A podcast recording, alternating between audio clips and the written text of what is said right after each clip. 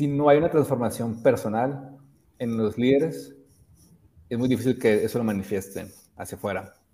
Si es verdad, o sea, y somos muy mucho del, decimos en Polipat, no, o sea, nadie cree en el cambio hasta que empieza a cambiar. Y sobre todo cuando estás, digamos, evangelizándose dentro de la organización. Pero si no hay algo que lo provoca, como un Big Bang interior, eh, es difícil, ¿no? Es difícil porque tú no lo has vivido, ¿no? O sea, Vamos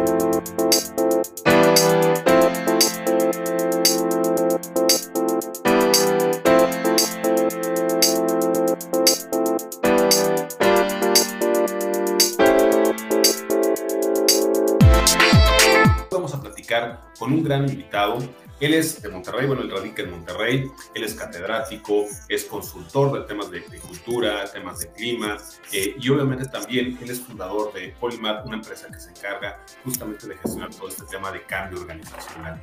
Y sin más ni más, pues hoy va a platicar con nosotros de un tema muy, muy importante, que es crear este entorno obviamente del futuro dentro de las organizaciones. Y sin más ni más, pues quiero traer aquí a la pantalla a mi gran amigo, ahora sí lo puedo hacer así, a mi gran amigo Luis Salas. ¿Cómo estás, mi querido Luis? Hola, buenas tardes. Gracias, Carlos, por la, por la invitación. Eh, y pues, a, pues ahora siga platicar tanto de tantos temas que nos apasionan, ¿no? Claro que sí, mi querido Luis.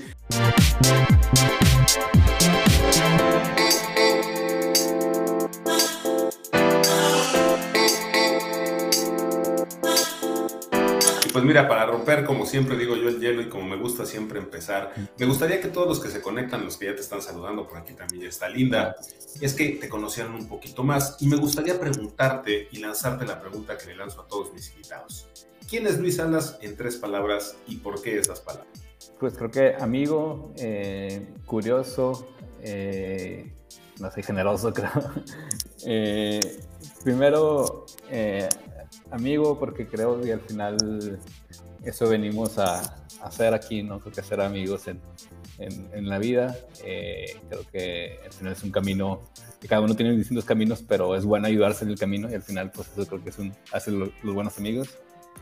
Eh, curioso porque sí, me gusta explorar temas, me gusta como que darle vueltas a las cosas también y aprender y, también caerse y, y, ahí pues sacar muchos aprendizajes. Eh, y generoso, digo, porque al final creo que tiene mucho la fortuna o ser un privilegiado, he tenido muy buenos mentores, muy buenos amigos, eh, muy buenos profesores, pues que me han enseñado eso, ¿no? Que me han compartido todo lo que saben y yo no tengo que, ahora sí como dicen, lo que eh, has, recibido gratis, darlo gratis, ¿no? Entonces como que tengo esa filosofía de vida, ¿no? Al final las ideas no son de nadie, somos parte de la, de la creatividad colectiva y de los años y y ya lo dijo Newton hace unos siglos, ¿no? Estamos en hombres de gigantes y creo que nuestra generación especialmente así lo está, entonces es por eso. Wow, excelente, excelente definición, excelentes palabras y, y me gusta mucho cómo, cómo hablas esto de, de, la creatividad colectiva y todo esto. Y pues bueno, me gustaría que entráramos directamente al tema porque creo que hay mucho que explorar, mucho que platicar de esto de crear entornos organizacionales del futuro. Y, y antes de ir al futuro, me gustaría preguntarte, eh, ¿Qué es lo que tú piensas desde tu óptica que ha cambiado en el ámbito organizacional en los últimos años?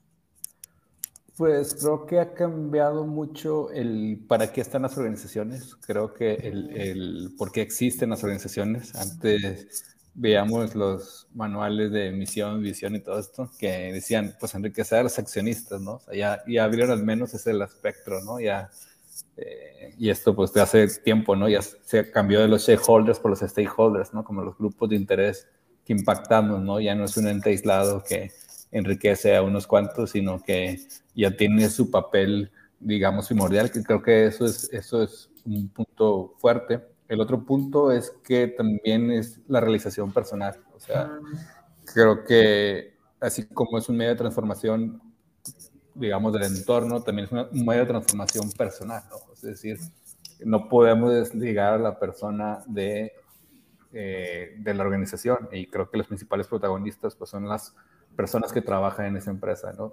Y creo que es un llamado personal, o sea, es decir, al final si la persona no está donde tiene que estar, pues no se va a hacer ningún bien ni a él, ni a la empresa, ni al entorno. Entonces creo que ese otro punto. Y el otro punto es que también la estrategia y la innovación ya se dieron la mano. No, no, no, la innovación no es una cosa de locos, y es una necesidad, es un must dentro de las organizaciones. ¿no? Yo creo que esos, esos tres puntos, ¿no? como el papel transformador o la concientización de la empresa como medio de transformación, el de la persona en sí mismo como yo me voy a realizar en el trabajo, eh, visto veramente personal, y el tercer punto como, hoy necesitamos innovar y es parte de la estrategia, no, no, es una cosa aparte, no es una cosa que un nice to have, sino es algo que, que está en nuestro ADN, ¿no? Y creo que esos son los tres puntos principales.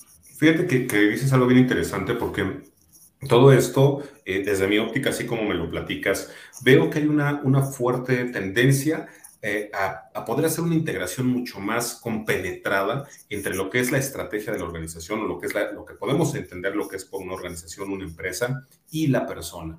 O sea, poder eh, englobar o, empatar esas necesidades, esas expectativas, esas ganas de hacer, pero de, manera una, de, una manera mucho más colaborativa y mucho más en armonía de que es una relación realmente ganar-ganar.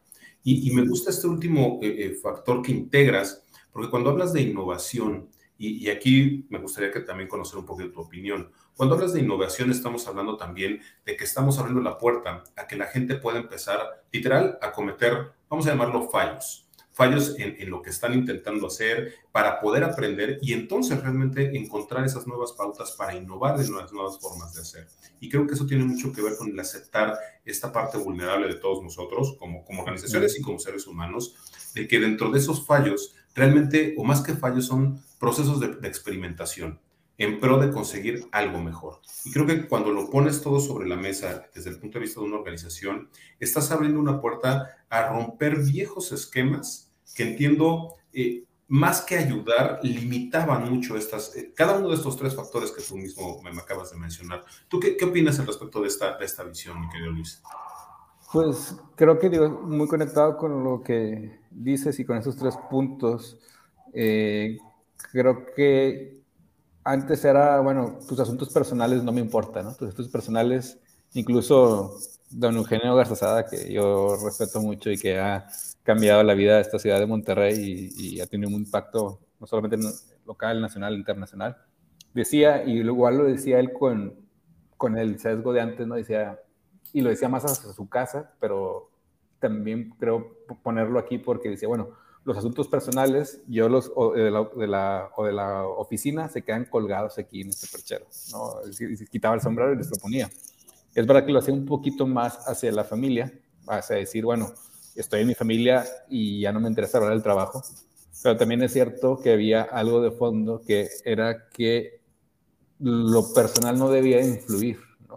Quizás un poquito por el miedo, eh, a que, y esto también pasa, ¿no? Eh, a que las personas se enamoraran de nuestro sentido, ¿no? O sea, como que fuera más en un sentido más personal relación, al sentido de que, a ver, eh, para mí como es un trabajo, es una, forma de realización y para mí yo es una parte, un reflejo de mi vida, de mi persona, pues estoy ahí pero antes creo que era eso, o sea, no, no me importa tus cuestiones personales, ¿no? Al final es verdad que las personas pues, somos más grandes y encontramos la manera de cómo sí entregarnos en el trabajo, pero creo que había esa percepción, ¿no? De que son dos cosas diferentes, por muy buena onda que fueran, y vaya que don Eugenio transformó eh, la empresa, ¿no? Pero era un poquito la concepción de la época y otros más, otros menos, que que siguen con eso y hasta hace poco y todavía algunos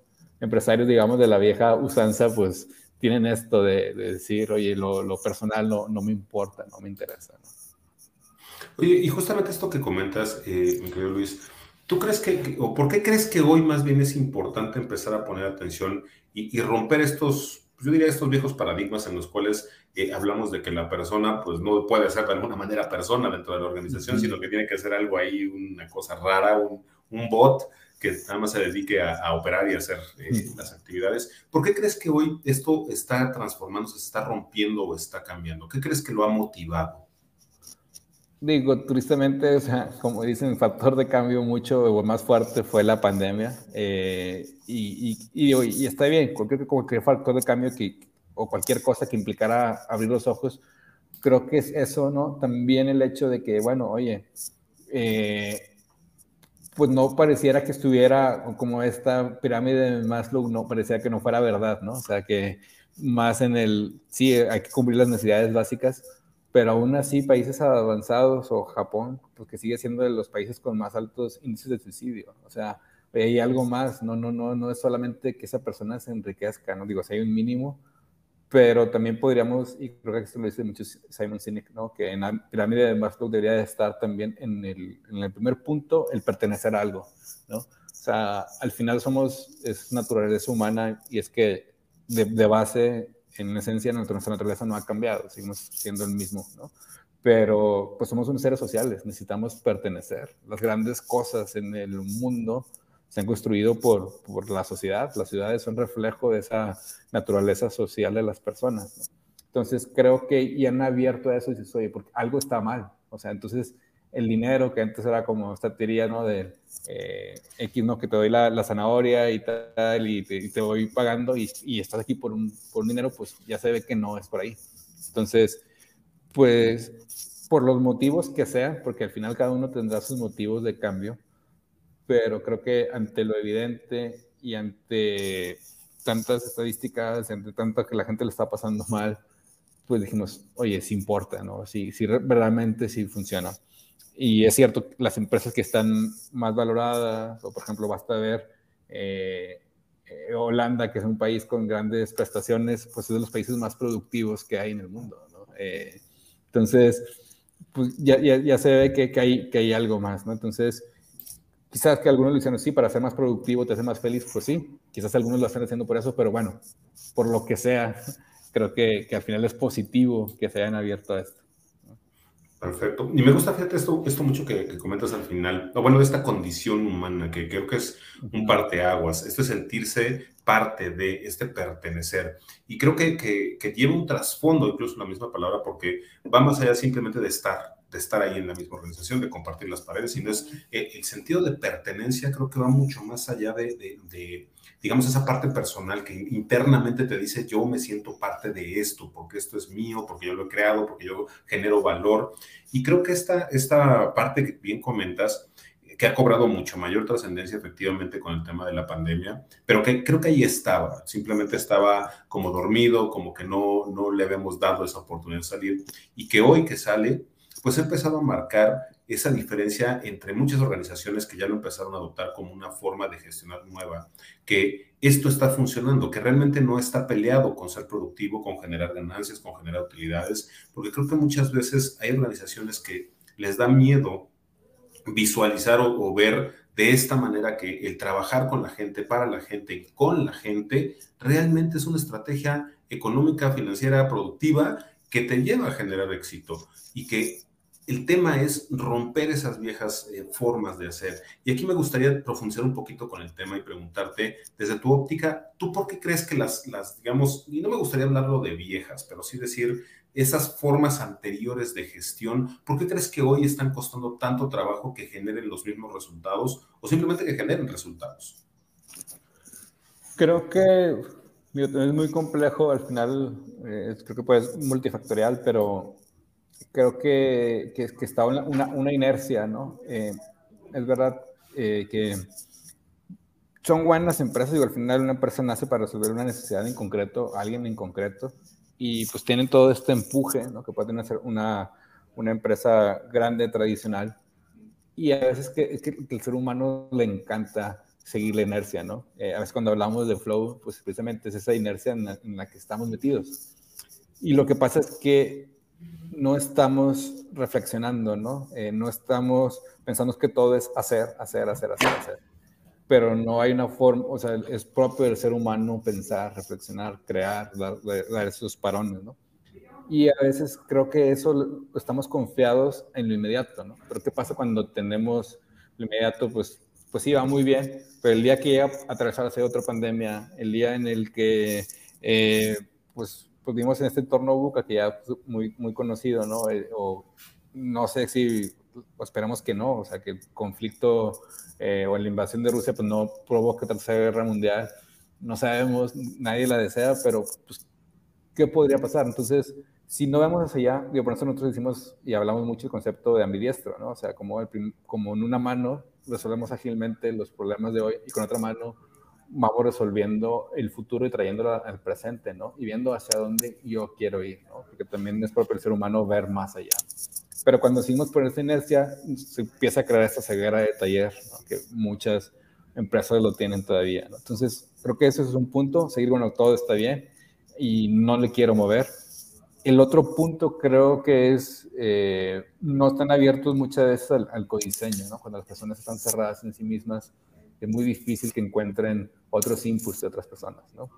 Eh, o le van a llegar eh, rumores o modas o tendencias, pero no le van a llegar los mensajes tristemente de, tus mismas personas, ¿no? cuando estamos cerrados a eso. Y a veces creo que es el, algo tan humano como, como el ego, ¿no? Que digo, en sí mismo el ego no es malo, es, hasta cierto bueno, pero ciertas dosis, ¿no?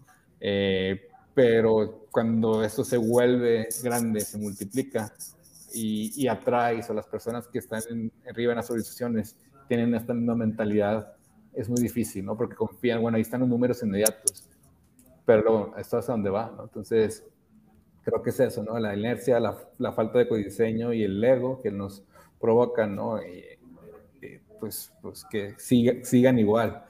Y, y, lo cual es un poco triste porque pues eso tiene una fecha de caducidad, ¿no? Entonces, eh, pues pues lamentablemente tienen que venir estas cuestiones como, como la pandemia, algo externo muy fuerte y evidente, para que empecemos a abrir los ojos. Eso creo que va por, por esa línea. Pero fíjate que eso que dices, eh, pues tiene una, una, un grado de complejidad y un grado de, ¿cómo llamarlo?, de criticidad dentro de la organización, porque eh, efectivamente estás diciendo que entonces para poder romper con esta dinámica en muchas ocasiones, tristemente, tiene que venir algo demasiado fuerte que sea capaz de sacudir las mismas bases de toda la estructura organizacional. Si no, el cambio es muy complicado. Y, creo que esto que, que, lanzas, pues es una, una, llamada de alerta, yo creo que a muchas organizaciones y a muchos que estamos trabajando en el, en el ámbito pues, del capital humano y de alguna organización, la que sea, porque creo que ahí por ahí al principio mencionabas tú también esto de, de tener esa capacidad de decidir, bueno, yo estoy aquí y yo puedo cambiar o no puedo cambiar, y si no puedo cambiar las cosas aquí adentro, pues a lo mejor el que tiene que cambiar soy yo a otro lugar diferente donde pueda realmente crecer y hacer lo que, lo que realmente quiero, ¿no? Pero, ¿tú cuál, cuál dirías que, que sería un factor clave como para romper este, esta posible, eh, ¿cómo llamarlo?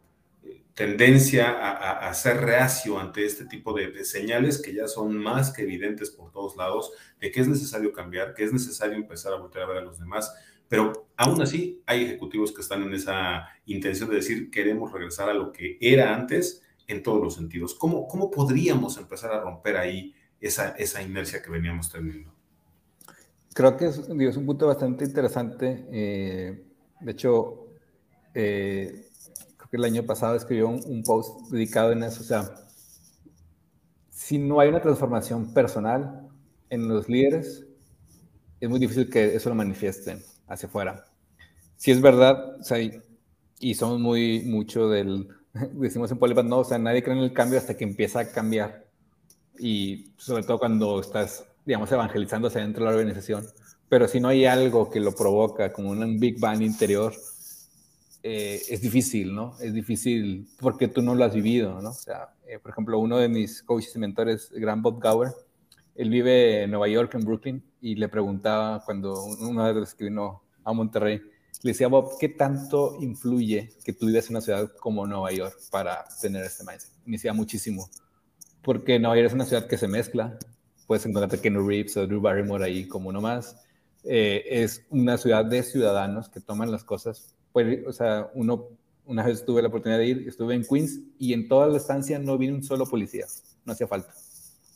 Eh, porque en las ciudades que toman, que se mezclan, que cada quien no, no está en su carro, sino que eh, es suyo, los espacios se arman, eh, hay muchas iniciativas privadas, pues decimos, yo estoy acostumbrado a vivir así, yo estoy acostumbrado a ser transparente, estoy acostumbrado a una ciudad que cambia, lo veo en mi día a día. no digo que no seamos capaces los que vivimos en otro tipo de ciudades, o en la ciudad más americanizada, ¿no? que es un poquito más así de freeways y demás, o tejana, digamos propiamente el modo tejano, eh, porque es muy difícil, porque mi día a día no lo vivo, no, no estoy no estoy viviéndolo. ¿no? Y nos hemos encontrado con muchas personas y uno puede ver estas organizaciones reinventadas reimaginadas, eh, eh, ver cómo son los líderes es gente muy sencilla. El mismo don Eugenio, pues en su tiempo, pues era una persona súper sencilla, ¿no? Que se confundía, que entraba con, como uno más con sus obreros, que incluso a veces pues caminaba y la gente lo confundía con alguien más, no se daba como ese crédito, no tenía tanto esa, esa, esa glamour, ¿no? Que, que, a veces pensamos que tiene, ¿no? Eh, que tienen que tener los líderes.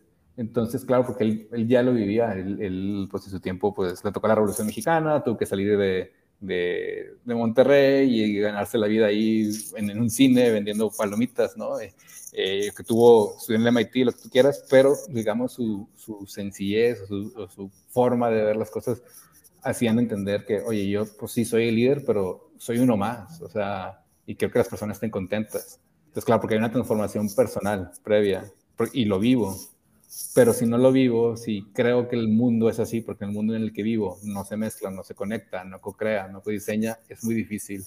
Eh, entonces, porque, oye, pues, ¿cómo, ¿cómo voy a dar algo que no tengo? ¿Cómo voy a dar algo que no vivo? Entonces, creo que ahí, ahí está la clave, ¿no? Y necesitamos, y eso es de la educación, que las personas vivan, o sea, que las personas, como siempre he dicho, que tengan la capacidad de platicar, que con cualquier persona es digna, ¿no? De con un barrendero, como platicar con un señor de ópera super cool. O sea, tenemos que hacer lo mismo siempre, ¿no? Lamentablemente a veces nos colocamos tantas cosas encima que nos van dejando ciegos, ¿no? Entonces, eh, creo que la sencillez de las personas o lo que nos sorprende de los líderes no son los líderes que saben mucho que sí, pero son líderes que además de saber mucho, son gente muy sencilla y muy empática. ¿no? Cuando el día que empecemos a poner eso y que, y que las personas se vean, porque cuando las personas empiezan a reconocer su vulnerabilidad, su sencillez, lo demás, empiezan a ver los otros eso mismo. Y entonces, como yo me estoy encontrando, como digo mis alumnos, no somos cómplices en esto, o sea, al mismo tiempo que yo me encuentro, porque respondo en parte a mi vocación de ser también profesor, o cuando soy consultor, eh, y me encuentro en mi trabajo, yo también voy a tratar que ustedes se encuentren en esto donde están ustedes. Entonces, claro, es un círculo virtuoso y si la persona de allá lo ve, porque eso sí irradia al final del día, eh, pues empezamos a cambiar un poco, ¿no? Pero creo que si el cambio, obviamente los podemos provocar en nuestros equipos, pero si nuestros líderes no se bajan, no se aterrizan genuinamente con los demás, eh, va a ser difícil, ¿no? O sea, creo que, y ahí creo que es un llamado personal.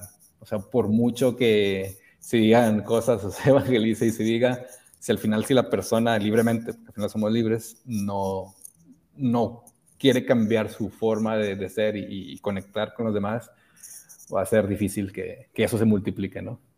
Wow, fíjate que acabas de mencionar varios puntos que, que me encantan, porque has, has, le has dado un giro muy interesante a esta charla, porque estás hablando primero que nada de que para poder hacer un cambio organizacional tiene que empezar primero por un cambio personal, un reconocimiento de la propia persona, de, de, vivir, y esto me encantó, de aprender a vivir, de conectando con los demás de una manera distinta.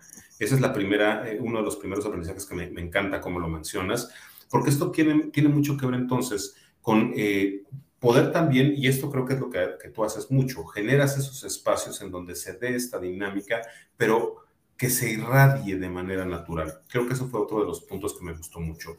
Cuando tú hablas de esta, de tomar en, nuestras manos, obviamente, la responsabilidad de generar estos cambios eh, y que eso lo irradias, pues obviamente lo que estás irradiando y que creo que lo podemos ver en muchos íconos de liderazgo, que son personas que literal transpiran esa pasión, esa emoción, esa, esa fe, esa visión que tienen por hacer lo que aman y que eso también marca una pauta de, de cómo hacen las cosas.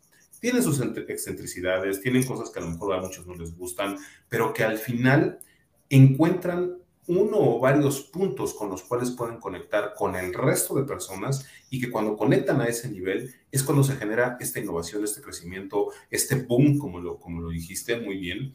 Y creo que eso es lo, más interesante, porque también le doy una vuelta un poquito a este círculo virtuoso, como bien lo mencionas.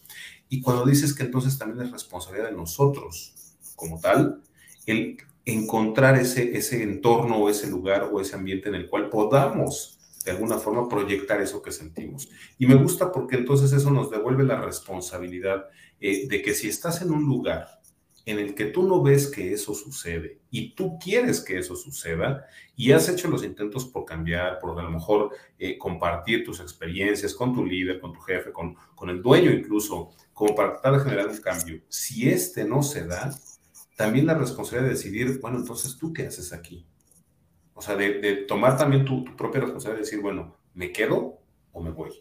Y, entendiendo que, que obviamente el, tomar la decisión de irse o de retirarse, pues implica también una responsabilidad de decir, bueno, ok, lo tengo que hacer de la mejor manera porque también tengo que cuidar, pues obviamente, pues lo, lo que he estado haciendo y otros compromisos que se tienen, pero que al final no vas a anteponer pues tu principio o, tu, propósito principal, ¿no? Que a lo mejor es hacer eso que te gusta en un ambiente y en un entorno de colaboración, de, de armonía, donde obviamente se pueda favorecer, pues lo que bien nos comentabas al principio, ¿no? La innovación.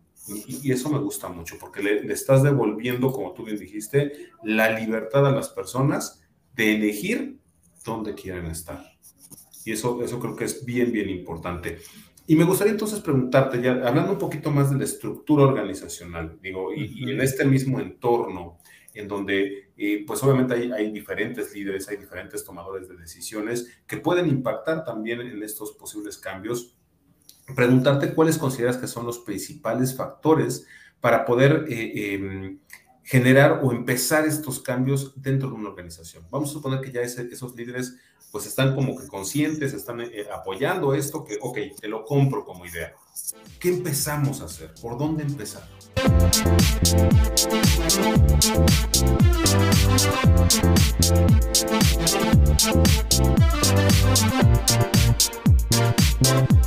Sí, creo que hay como estos grandes puntos. Yo digo, a veces que tener claridad en cuatro cosas, ¿no? Los consultores, en lugar de añadir cosas, tenemos que quitar cosas y pulir cosas, ¿no? O sea, decir, eh, hay un montón de cosas allá afuera que están muy bien y todo, pero tenemos que focalizar, ¿no? Primero, estos cuatro puntos, ¿no? Que tengamos claro el propósito, la estrategia, eh, la estructura y sistemas. Entonces, el propósito, digamos, sí podemos decir, Mise, que está muy padre, puede ser inspirador, tú quieras, está muy bien, pero si al final ese propósito no sirve para resolver una necesidad en concreto, alguien en concreto, no sirve de nada. Entonces, ¿qué problemática estamos resolviendo? ¿Qué necesidad estamos resolviendo? Y a quién se lo estamos resolviendo, quién es el usuario, conocerlo y demás. ¿no?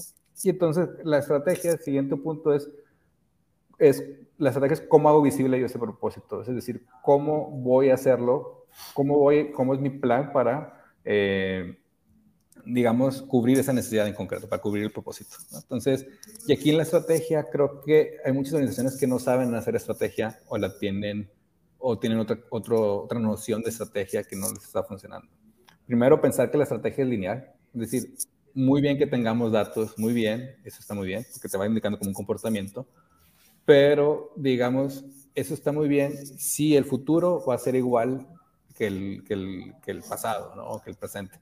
Como ya se ve y lo estamos viviendo que no es así, entonces los datos no, no me van a ayudar el todo, es una parte, ¿no? Porque el cambio puede ser cíclico. De hecho, si vemos pues los coches empezaron siendo eh, eléctricos. Luego se cambió de combustión eh, eh, interna, pero fue eléctrico en un inicio, ¿no? Y luego otra vez carros eléctricos, ¿no? Entonces, también pues es cíclico, puede ser exponencial, ¿no? Entonces tenemos que, aquí como la ambidiestro, ver hacia futuro, ¿no? O sea, qué cosas hacer la perspectiva estratégica.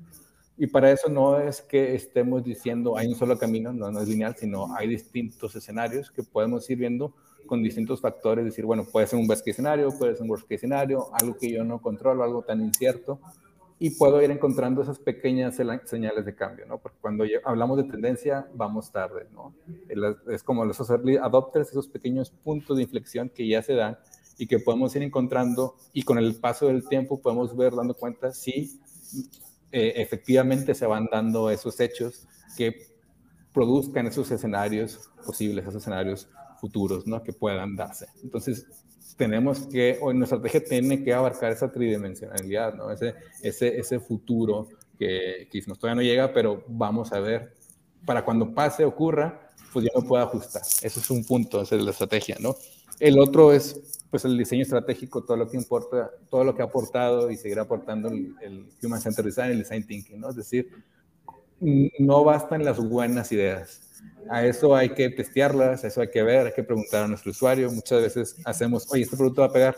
Y le has preguntado a alguien si realmente quiere eso, o si realmente se refleja en eso. Como digo a los, a los, a los chicos y a mis clientes también, digo, enamórense de, sus problemas, no se enamoren de los productos o servicios, porque luego sentimos ese apego al producto y al servicio. No, sí, ser resiliente, sí, muy bien, pero si no va a querer ese producto, por más, pues, pues no. O, o, vendes un commodity y está bien, pero entiende que ese commodity no va a subir tanto y está bien, podemos tener una línea muy buena y va a seguir vendiendo y va a haber siguiendo trabajo. Es como digo, oye, pues, pues restaurantes, oye, siempre vamos a comer, el ser humano va a comer, siempre va a ser un buen trabajo pero hay que pulirlo, ¿no? Pero la necesidad ya está, simplemente hay que ir viendo pues, qué tipo de personas quiero, por qué van a venir a mi restaurante, eh, es, a, quién le estoy hablando, entonces es el diseño estratégico, de otro lado. Y la otra parte es el diseño del día a día, ¿no? Que conecta mucho con las estructuras, ¿no? Es decir, al final es cómo me voy a organizar para cumplir esa estrategia.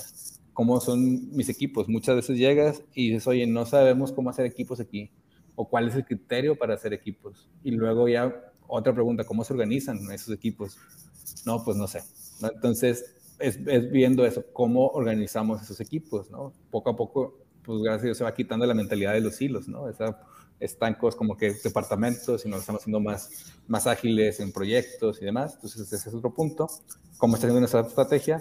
Y, y bueno, finalmente las, las estructuras, que es los equipos y los sistemas, ¿no? ¿Qué formas de trabajo tengo. Y ahí es cuando a veces vale la pena, quizás tengo, de hecho, el, ayer nos decía una empresa multinacional, dice, oye, pues hemos crecido demasiado y de repente, oye, nuestra cultura, ¿qué onda, no?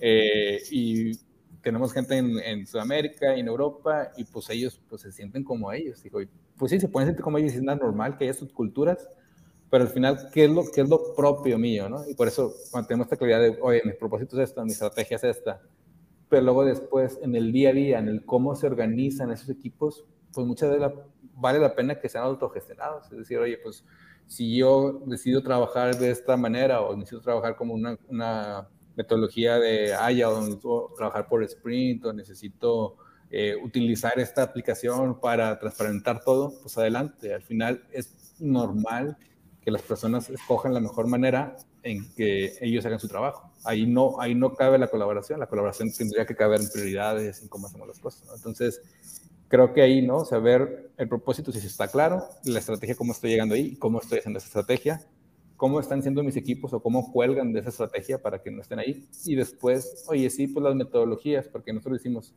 pues sí, las metodologías no creemos que transformen la organización, pero sí ayudan a transformarla ¿no? Y ahí sí vale la pena la capacitación, cosas estoy aprendiendo, cómo lo estoy haciendo y cómo lo estoy aplicando y si tengo o no esa autogestión, ¿no? es decir, oye, pues las personas saben eh, si quieren juntarse alguna hora o otra hora, saben cómo organizarse. Ahí creo que las empresas no deberían estandarizar tanto, sino dar la libertad para que las personas se encuentren en su día a día, ¿no? Entonces, creo que esos cuatro puntos, eh, si hay esa claridad, en las empresas estamos mucho del otro lado, ¿no? Ahora sí podemos crear cosas que se alineen y sea armónico y que damos una dirección hacia donde quiere ir la organización, ¿no?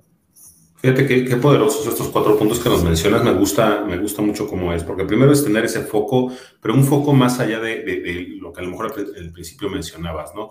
No es, es, más allá de una misión propiamente o una visión, sino más bien es tener un propósito muy claro de hacia dónde queremos ir eh, después tener esta estrategia. Y, y, en ese inter me gustó mucho el, el, que nos invitas a no confiar ciegamente en los datos. Creo que eso es, eso es un tema eh, que cuesta trabajo incluso a veces eh, relacionarse con él porque dices, oye, pues si toda mi historia, todas mis decisiones se basan en datos, ¿no? Pero muchas veces también eh, el, más allá de esos datos, seguramente va a estar ese, esa mejora, esa innovación, eso que nadie ha hecho y que pues obviamente como nadie lo ha hecho no está documentado. Pero entonces a veces también confiar en ese, el que los datos tampoco te lo darán todo, pues puede ser una buena alternativa y creo que eso es muy, muy interesante. La otra parte que, que, que dijiste que es también muy poderosa, que es invitar a la gente a que tome la propia decisión de cómo quiere organizarse que creo que es, y creo que ese es un, reto o de los mayores retos, porque es cierto, como seres humanos, a pesar de que vivimos en comunidad, a pesar de que somos una, eh, somos entes sociales, nos cuesta trabajo organizarnos, nos cuesta trabajo poder eh, eh, empatar esos intereses, empatar nuestras formas de hacer para poder conseguir algo en conjunto que sea mucho mayor y mucho mejor, ¿no? Entonces creo que sí es un gran reto porque por un lado es, primero, confiar. Creo que ese es un tema crítico, la confianza, que realmente empiece a generarse confianza entre tus colaboradores, entre tus, tus otros líderes, entre las formas de hacer, pensando en que realmente la gente se preocupa por hacer las cosas y no necesita necesariamente de un control excesivo para trabajar. A fin de cuentas, él decidió estar ahí contigo en un proyecto X, Y o Z y está por eso. Entonces, y creo que aquí es donde vuelve a, retomar esa, esa, relevancia en tener un propósito. Porque cuando hablamos de propósito, hablamos de algo personal.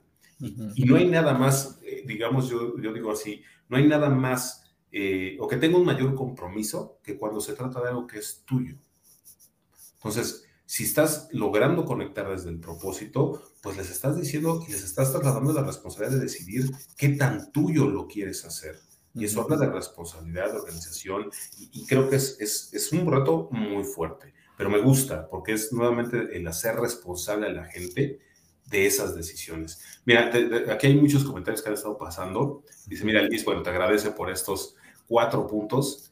Dice, muchas gracias por darnos esa visibilidad de los cuatro puntos. De verdad es que son muy, muy claros y muy, muy específicos y grandes, grandes retos, porque efectivamente, aunque suenan muy sencillos, creo que es una gran invitación a decir, a ver, replantéate, ¿qué, qué todo eso realmente está fluyendo como, como tú quisieras, ¿no? O sea, ¿qué tanto realmente la gente está haciendo suyo ese propósito, ese compromiso? ¿Qué tanto te están dando resultados sin que estés atrás de ellos? ¿Qué tanto realmente la gente se identifica con tu propósito? Y aquí, como lo decías al principio, ¿no? Todos tus stakeholders, o sea, no nada más tus accionistas, tus clientes accionistas, proveedores, colaboradores, tus mismos compañeros, o sea, ¿qué tan identificados están con lo que hacen? Entonces, este, este nuevo, crear estos entornos, ahora sí que del futuro, como bien dice la, conversación, pues tiene mucho que ver en romper esos paradigmas de que ahora, para poder construir, digamos, si así lo entiendo, lo visualizo, un futuro en el cual podamos crecer, requiere realmente de la colaboración y el compromiso o involucramiento de todas las partes involucradas, sin importar, y lo pongo entre comillas, sin importar tanto el cómo se organizan sino más bien dejar fluir la organización de tal manera que las mismas personas puedan gestionar y aprender de su propio resultado. ¿E-, e-, ¿Estoy en lo correcto, mi querido Luis? Sí, totalmente. Digo, al final, y eso hay que tener muy en cuenta, esto le llaman como la, eh, la actividad de la determinación de la persona, ¿no? Es, decir, al final nosotros necesitamos como pertenecer a algún lugar, ¿no? Pero también necesitamos, y es un deseo nato de autodesarrollarnos, ¿no? Y para autodesarrollarse no hay otra forma que, que, que palpar, que, tomar las riendas uno de, de, uno de su vida y también de sus equipos, ¿no? Porque al final esto no está escrito en piedra, ¿no? O sea, así decimos, se tiene que trabajar así, así, de tal día tal día, porque así, tal, tal. Estás condicionando una mucho y otra te estás dejando, no estás dando lugar a esa, a esa creatividad. Claro, siempre cuando hay un norte, que ya por eso, por eso están encima, ¿no? Esos puntos, ¿no? Eh, porque si no, si no tenemos un norte, pues lo que se crea es una anarquía, ¿no? Pero cuando hay mucha colaboración y que dices, oye, mándame el visto bueno para esto, te tengo que mandar un correo, no puedo mandar un correo con autorización, no puedo convocar una junta de emergencia o no puedo, no sé qué tengo que hacer aquí, pues se crea una burocracia, ¿no? Y eso, y eso no avanza y es muy cansado digas, oye, ¿sabes qué? Pues ya somos adultos, ¿no? Al final, como se dice mucho los, los colegas de diseño organizacional, el diseño organizacional y toda esta forma de cómo nos organizamos es, es son pactos, ¿no? Al final del día, ¿cómo, ¿cómo hacemos un pacto para llevarnos mejor? Para que tú en tu forma de, hacer las cosas, yo también lo pueda hacer bajo ciertos puntos norte, ciertos límites, pero que al final eso nos va a ayudar. Y tampoco no nos mortificamos tanto porque sabemos que el cambio lo podemos hacer al siguiente sprint. O sea, si esto y no está funcionando esta junta, si no está funcionando esta aplicación o esta práctica, la cambiamos. Pero si la dejamos en piedra, que siempre vamos a hacer esto, siempre todo esto, en esta empresa necesito este ritual, pues de verdad, o sea, me tienen que decir lo que es. Entonces, el sentido de pertenencia de que hablamos mm, se puede ir porque como no es mío, como es algo impuesto, pues de pertenencia aquí no, no tengo nada. Entonces, o me voy o, o estoy amargado y por una cosa que es muy, muy, muy tonta. Ahora sí que tratar de que todos seamos iguales cuando cada persona es diversa por sí misma, ¿no? Entonces, creo que es darle un twist y decir, oye, pues no va a haber mejor forma que darnos cuenta que una práctica funciona si no la testeamos, si no la ponemos ahí, ¿no? Entonces... Y fíjate, pues, perdón que te interrumpa, Luis, este, porque no quiero que se me olvide esta parte que me gustó mucho cómo lo, lo mencionaste y cómo lo sacaste a colación de ahora que, por ejemplo, las empresas se están convirtiendo en más globales con mayor este, sencillez, porque ahora la misma tecnología te permite trabajar con personas que están del otro lado del mundo. Y tocaste un punto bien importante que a veces se, pareciera que se nos olvida, que efectivamente cada uno de nosotros tiene, por llamarlo de alguna forma, nuestra propia cultura. Y esa se une a una cultura ya sea de país, de sociedad, de región, etcétera, etcétera. Pero es nuestra cultura. Y existen subculturas. Entonces, ¿qué, qué, qué importante es entonces dentro de la organización comenzar a hablar de cultura? Porque entiendo yo que ese va a ser el único factor que te va a permitir conectar con la persona, no con el profesional, con la persona a partir de todas esas diferencias y decir, mira, todas esas diferencias, llámense culturas o subculturas, suman, porque tu forma de hacer está sumando. Pero lo que nos une a todos es esta cultura organizacional estos puntos en los cuales sí nos pusimos de acuerdo y sí compartimos para poder llegar al mismo lugar. Pero lo que tú haces de manera particular, por tu cultura, por lo que tú aportas, pues obviamente está generando valor, está dando nuevas perspectivas y eso es lo que ayuda a crecer. El aprender entonces a reconocer estos temas que ahora son tan sonados de inclusión, de diversidad, pero llevándolos a un, un tono mucho más, yo diría más amplio, más grande, entendiendo que estamos hablando principalmente de, saber reconocer y aceptar las diferencias como aportaciones de valor. Eso, eso me encantó. Y perdón te interrumpí, Luis, porque ibas a otra cosa. No, no, no, creo que, digo, va en esa línea. Al final, eh, no es que la diversidad no solamente esté como en un grupo de personas o creencias, sino en cada uno de nosotros, ¿no? Y, y el hecho de quererlo meter todo en una misma bolsa nos hacemos, los hacemos harakiri, ¿no? Entonces, creo que, que, que, ahí sí hay una gran área de oportunidad de decir, bueno, pues, qué cool que estemos esto, ¿no? A veces, eh, por tanto tiempo que las empresas contrataban a, ciertas personas con ciertos perfiles. Entiendo que sí sea un cierto expertise, que oye, pues si lo va a meter una, una empresa química, pues más vale que entienda, porque si no, pues por muy buena onda que sea, pues va a haber un accidente y nadie lo quiere, ¿no? Entonces, ok, ¿no? Pero, oye, en forma de ser, incluso a no ser que sea en un lugar de, de seguridad, entonces tu casco, tus botas, ¿no? Eh, especiales, pues, digo, y sin faltas, sin faltas a la moral ni nada, pero pues ven vestido como, como tú quieras, ¿no? Son, pequeñas cositas que queremos uniformar, oye, pues, pues adelante, y, el que quiera, oye, yo que poner la camisa, tenía un, un muy buen amigo que era que decíamos en su vida privada un hipster, cuando estábamos eh, chavos, super hipster y así, nos traía la música más nueva que quisiera. Y cuando llegaba a la, a la, oficina, él era el típico con su camisa institucionalizada y nosotros pensábamos, oye, tú eres el tipo más, eh, o sea, más curioso que hemos conocido. Sin embargo, llegas a la oficina y eres, te estandarizas totalmente, ¿no? Entonces, cuando iba a sus fiestas decíamos, oye, pues oye, te conocen estos tipos y no, no, no le pueden decir cómo son. Y entonces, ok, está bien. Pero también digo, el que quiera usar sus uniformes, eh, digo, siempre cuando sea en entorno de, de seguridad, pues adelante, pero tratar de meterlos todos así, pues es que, mira, le, estás matando la misma alma de las personas y, y, al final, precisamente, esa es tu cultura, ¿no? O sea, al final es una cultura eh, controladora, top-down, eh, uniformadora, y aunque no lo digas, eso, eso, eso lo es, ¿no?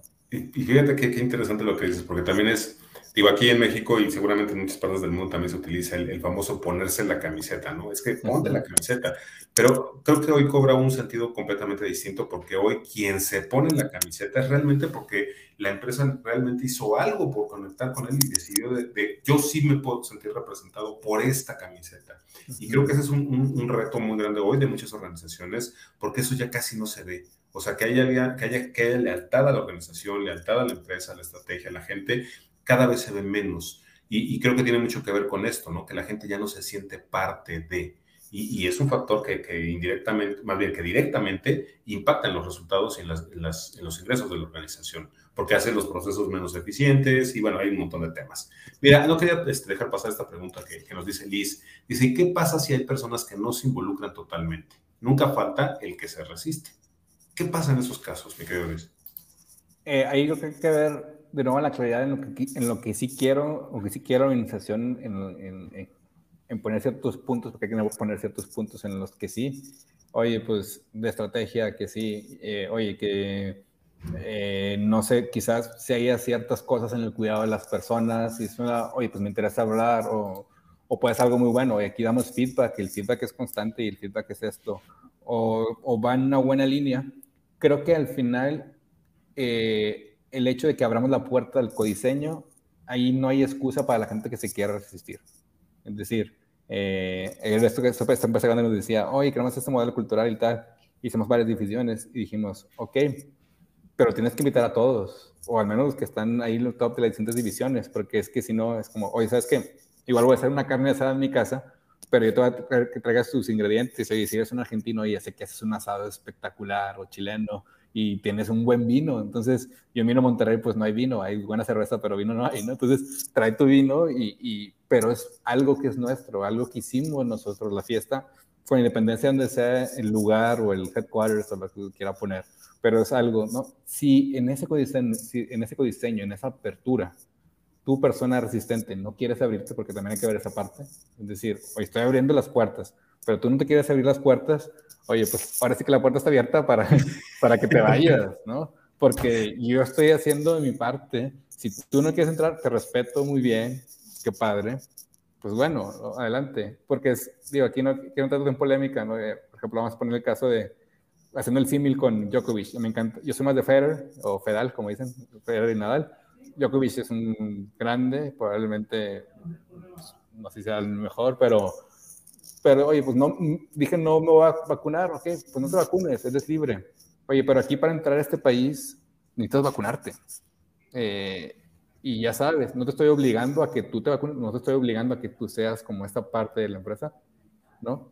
Y te estoy respetando, pero también hay una libertad del otro lado, o sea, no confundamos la libertad con hacer lo que uno quiera, Entonces, oye, pues ya te las puertas los dos, si tú no quieres y tú sigues estando cerrado, oye, pues, pues adiós, porque es que eres como lo que pasa en, creo que, no me creo que es sapos, oye, yo te doy 12 mil, no sé, son, no eran 2 mil dólares, si en 15 días o un mes no te gusta sapos, sabes que ahí está, porque me haces gastar más dinero y prefiero que te vayas contento y que no es una pérdida de tiempo para ti.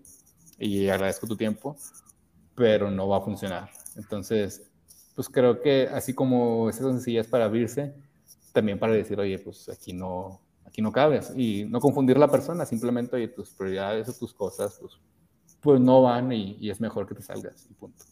Fíjate qué, interesante esto que comentas de, de Sapos, que es una, una, empresa por ahí que, que, hace zapatos y creció hace unos años, pero muchísimo con, con muchos temas eh, y mucho gracias a la, a la, digitalización, pero también a sus formas de hacer. Y esto de, de, fíjate cómo rompes paradigmas, ¿no? De, a ver, ¿no te gusta? No te preocupes, mira, te doy dos mil dólares y gracias. O sea, y, y, cuando hay muchas empresas que dicen, ah, no, cánsalo hasta que truene, para no darle nada, que se vaya sin nada, o sea, sin darse cuenta que al final estás perdiendo más como organización por mantenerlo ahí. Porque aunque lo quieras cansar en lo que sea, está afectando tus procesos, el clima, a, otros colaboradores que a lo mejor están eh, eh, mucho más abiertos a poder participar, estás generando un, ambiente difícil para tratar y al final te genera más gasto a ti que si lo hubieras dejado ir con tiempo. Entonces, qué, qué importante también es empezar a visualizar eso. Y me gustaría preguntarte ya como con uno de los últimos eh, temas para, para poder ir cerrando en una organización y con todos estos temas que tú estás comentando, que pues obviamente no son solo responsabilidad de, ciertas áreas, pero que obviamente existirán, me gustaría preguntarte cuáles consideras que, o cuáles consideras tú que es el papel que debe de jugar, en este caso, capital humano, recursos humanos, como le llaman dentro de cada organización, dentro de este proceso de crear ese entorno de futuro. Es una buena pregunta porque eh, al final, digo, no sé si recursos humanos va a seguir siguiendo como tal. Eh, creo que recursos humanos tiene que ir empezando a evangelizar que cada uno es un recurso humano, ¿no? que cada uno eh, forma parte de esa humanización, ¿no? Eh, si es verdad que han salido por ahí, ya tiene un tiempo de People Innovation, People Operation, que están como que a ver qué le está faltando, cómo es que van teniendo cambios en, sus personas, en el one-on-one, en sus beneficios. Creo que eso es parte de... Eh, y creo aquí que también vale la pena que se empiecen a tener perfiles de recursos humanos, sí, pero con innovación, o perfiles que suelen ser más rudos o más secos, sí, pero con un perfil de recursos humanos. O sea, creo que tiene que proveer, no tanto que ellos se encarguen de, sino habilitar a más personas con ese mindset. Eh, entiendo y podría parecer, y a veces así pasa, ¿no? no necesariamente que nosotros seamos de RH, pero muchas veces viene gente de RH a, preguntar, o no necesariamente son los que están impulsando el cambio, pero eh, creo que en, ese sentido sí tiene que hacer o, o, es natural a ellos o parecía que fuera natural a ellos como la humanización o, el, que, el vivir de eso. Eh, en esa óptica creo que tiene mucho que ganar RH y las empresas mismas si se las hace estratégico de innovación, como tenemos como esto de Employee Experience, eh, Employee Center Design, nos enfocados en la persona realmente crear esos espacios, en ver, en llevar esas entrevistas, a ver hoy cómo voy mejorando en los inputs que me está dando las personas constantemente, ¿no? Y cómo voy haciendo que mis personas también lo hagan, porque llegar a un punto en el que por recursos humanos no alcanzará, no llegará, pero si pongo esta mentalidad de organizaciones centradas en, en la persona, eh, habilitaré a, igual a marketing, habilitaré donde quiera que esté otro que tenga ese, ese, ese mindset, ¿no? O sea, creo que al final del día tiene que ser importador de ese, de ese mindset, ¿no? Eh, que después cambie, por ejemplo, hay empresas que no tienen RH o hay empresas que tienen RH enfocado a las partes un poquito más hard de nómina, de beneficios, y eso también está bien, o sea, creo que ahora sí que cualquier empresa es, es libre de hacerlo y, y, a veces hay RH más enfocado a esa estrategia, que también está bien. Entonces, no pondría el, el, el afán en, en, un departamento, sino más bien en esa mentalidad que creo que naturalmente lo tiene más RH o lo debería tener más RH, ¿no? creo que va por esa línea. Me encanta, me encanta porque de alguna forma lo que estás, y creo que, que tiene mucho sentido, porque creo que muchas organizaciones efectivamente eh, quieren como que hacerle recaer toda la responsabilidad de estos cambios, de estas transformaciones personales de todos los colaboradores, como si fuera ese el, core de, del área como tal. Pero creo que acabas de tocar un punto que es fundamental. En realidad, los recursos humanos o la gestión del capital humano no lo hace un área, lo hacen todos, lo hacen todas las áreas. Entonces, el abrir las puertas del área de capital humano para que la gente empiece a sensibilizarse en esa parte que le corresponde de gestionar con sus equipos, con sus colaboradores, con sus iguales, es bien importante el hacer, a lo mejor voy a utilizar una palabra eh, que a algunos no les gustará, pero bueno, hacer esta evangelización interna de que la responsabilidad de la gestión y de la operación del capital humano es de todos, de cada uno, y, cada uno forma parte de esa cultura, parte de esa, de esa estrategia, de esa humanización interna de la organización. No nada más es de los líderes, no nada más es del de capital humano, sino es de todos y cada uno de nosotros en nuestra justa, eh, digamos, dimensión y responsabilidad y campo de acción, pero nosotros somos parte de ese capital humano. Entonces, todos tendríamos que aportar a este, este gran entorno que nos permita llegar a un entorno de futuro mucho más eh, armonioso, colaborativo y que obviamente genere mucho mayores beneficios para todos. Mi querido Luis, esta charla ha sido increíble, me encanta. Eh, me gustaría preguntarle más bien si no quieres dejarnos algo más, este, comentarnos algo para cerrar esta, esta charla del día de hoy. No, pues creo que, muchas gracias, también lo he disfrutado, también la, la, conversación se provoca con buenas preguntas y buenos, buenos argumentos y puntos, así que, gracias por haber provocado la, la, conversación. No, digo, no sé, creo que a nivel personal, creo que sí vale la pena hacer ese, ese, ese reto, o sea, estoy donde tengo que, donde tengo que estar, donde más me, me anima, o qué es eso, aquello que, que que constantemente estoy hablando y que me doy cuenta que no me estoy dedicando a eso y que quizá no me, no me implica salirme de mi organización, pero sí ir empezando a testear y, decir, oye, vamos a ponernos un tiempo para, para ver si eso funciona y, ya está. Eh, lo otro que, y esto también mucho a Bot a veces eh, no tomamos en cuenta las comunidades que formamos. O sea, todo, todo, todo formamos una comunidad. Somos una comunidad de algo, nuestro equipo de fútbol, nuestro equipo de corredores, nuestros amigos, nuestros clientes, eh, nuestras personas. Y las empresas pues tienen algo que les es muy propio, que es la cultura, que es lo suyo, su ADN y, y, su comunidad, la gente que tienen ahí. Y a veces no somos conscientes, digo, se puede codiseñar también. también hemos hecho eso, codiseñar comunidades pero también es eso, o sea, que voltean a ver a las personas que tienen al lado y se dijeran, yo quiero convertirme como esa persona que está al lado de mí, o sea, quiénes están ahí dentro, porque a veces cuando entramos a una organización no nos damos cuenta quién está ahí, eh, y esto es, ahora es que antropología pura y dura, ¿no? O sea, cuando nos rodeamos de buenas personas, lo más seguro es que tengamos, para bien o para mal, con vicios y tal, ¿no?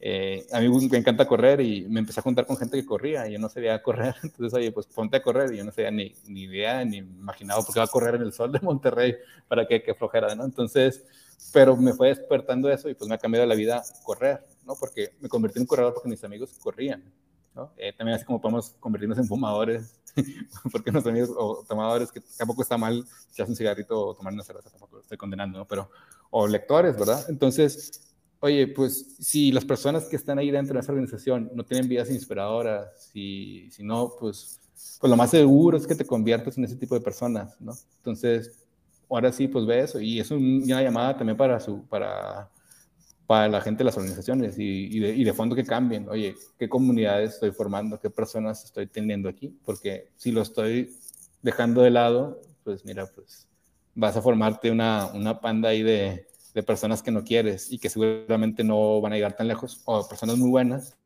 que, oye, sí me van a ver. Entonces creo que ese foquito se ha llamado personal en donde estoy y, y si quiero ir cambiando de vida, pues también ir testeando, no pasa nada, no tienes que hacerlo de golpe. Y esto de, oye, ¿qué comunidades están en mi organización? Y si realmente las personas que están ahí al lado o la, o la empresa donde quería entrar tiene una buena comunidad, pues pues es igual una buena señal y oye, pues cámbiate ahí y seguramente va a estar más contento, ¿no? Wow, muchísimas gracias, mi querido Luis. Nos dejaste con una pregunta de súper reflexión. Imagínate, ¿qué comunidad estás formando? Con esto me despido, simplemente diciéndoles también, un paso a la vez y llegarán a donde quieran. Adiós.